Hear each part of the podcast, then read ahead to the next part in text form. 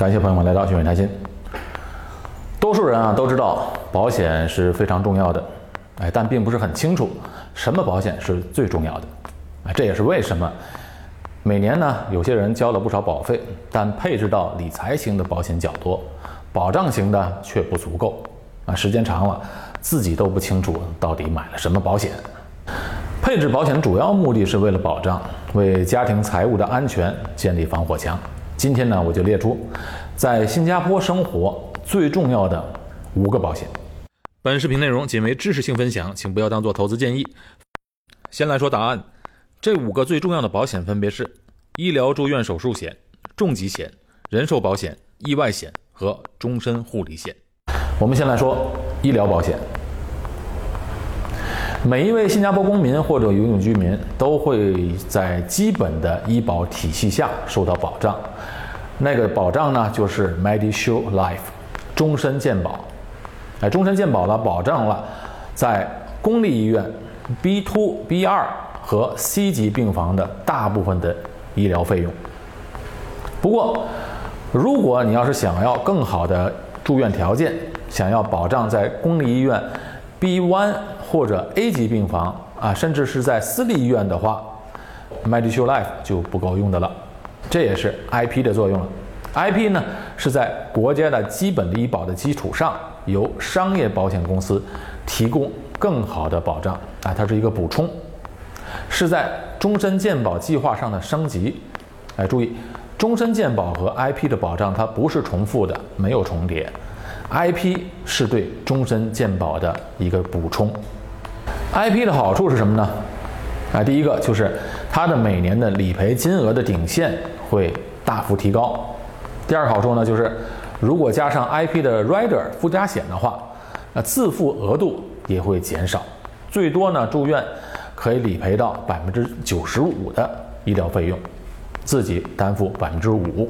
医疗保险是在新加坡最重要的保险。Medishield Life 呢可以用公积金缴交。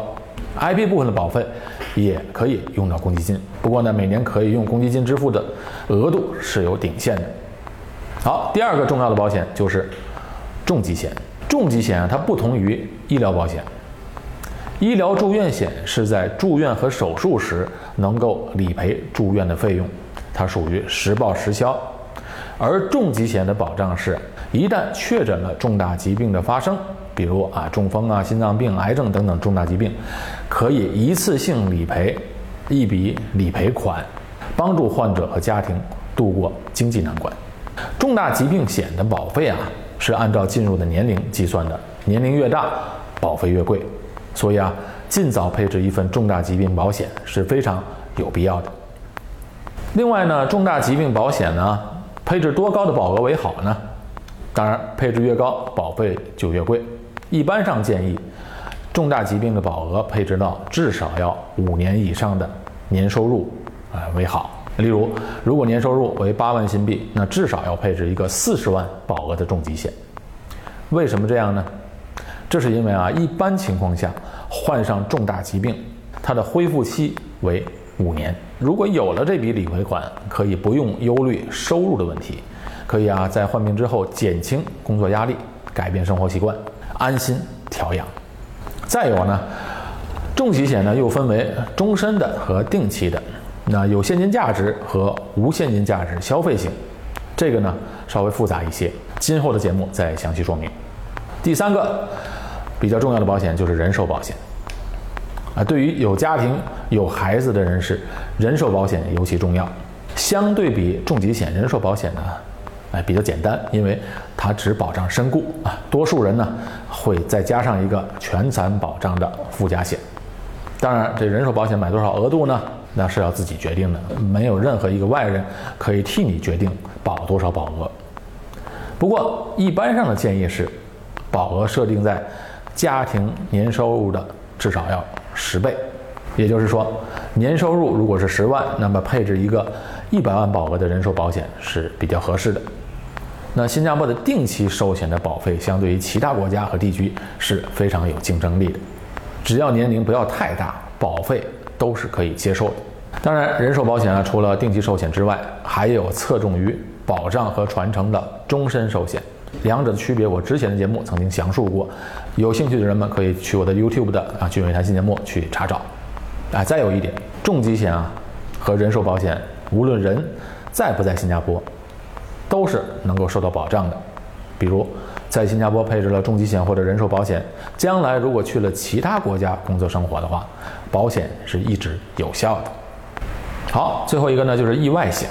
意外保险保障的是因为意外造成的身故和医疗费用，比如万一如果因为意外跌倒骨折，但又不够住院的条件，那么医疗住院险这时候它是不能理赔的，这时候意外险就起作用了啊，不管是医疗看诊啊、X 光等检查费用，这时候都可以用到意外保险来理赔。